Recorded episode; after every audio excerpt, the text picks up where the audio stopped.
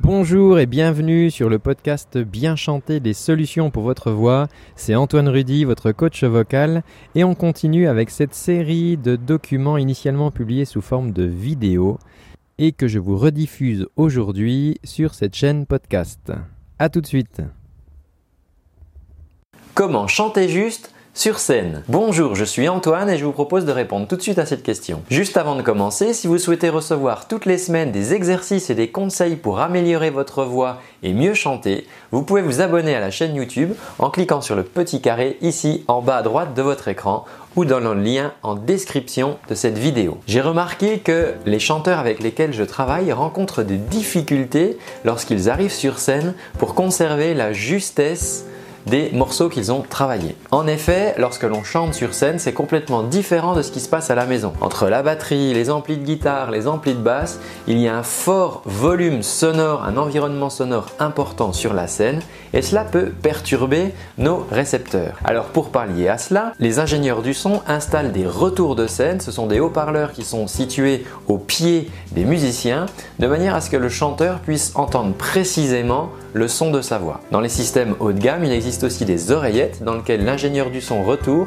pourra vous envoyer le son de votre voix en particulier de manière à entendre précisément ce que vous faites. Cependant, on ne se trouve pas toujours dans ces conditions idéales et dans ce cas-là, il faut se débrouiller autrement. Et là, les amis, c'est à vous de bosser. Une étude scientifique très intéressante a été réalisée dans laquelle on appliquait un casque sur les chanteurs et on leur envoyait un signal visant à perturber leur audition, de manière à ce qu'ils n'entendent pas ce qu'ils étaient en train de chanter. Effectivement, on s'aperçoit qu'avec le casque ou sans le casque, les résultats sont différents, c'est-à-dire que vous imaginez bien que lorsque l'on met un casque pour vous brouiller les oreilles, eh bien, on chante moins juste. Cependant, il a été aussi démontré que les chanteurs plus avertis se sortaient beaucoup mieux de l'exercice que les chanteurs débutants. Pourquoi? Parce que au-delà de ce que l'on entend du son que l'on produit, on peut développer une kinesthésie, des sensations en fait, une mémoire corporelle de ce que vont faire nos muscles pour chanter juste. Pour mieux comprendre, prenons l'exemple d'un danseur. Au début, le danseur va devoir tendre la pointe de son pied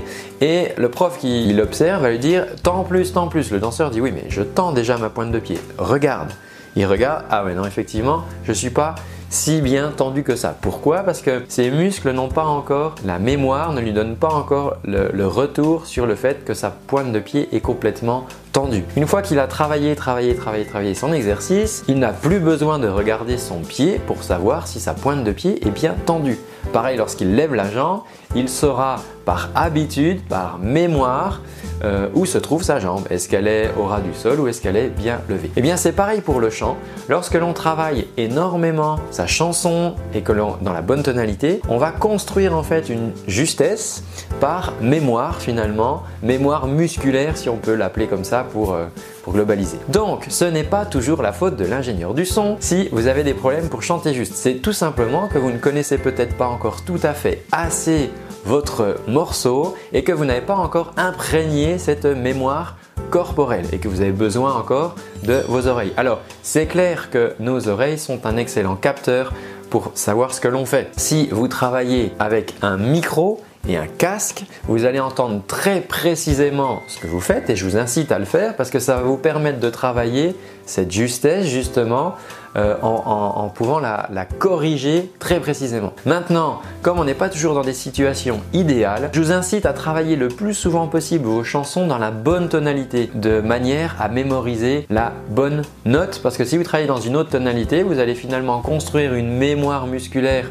sur une tonalité qui n'est pas celle que vous produisez ensuite lorsque vous faites cette chanson. Voilà, j'espère que cette vidéo vous a intéressé. Si ce n'est pas le cas, eh bien ne la partagez pas et n'en parlez pas à vos amis. En attendant, ne repartez pas sans votre cadeau. Je vous propose 30 jours de cours en ligne offerts. Pour ça, rien de plus simple, il vous suffit de vous inscrire en cliquant sur le petit lien dans la description. Vous laissez votre adresse mail et vous recevrez les liens des vidéos chaque semaine pour travailler et améliorer votre voix. En attendant, je vous dis à très bientôt et surtout, prenez soin de votre voix.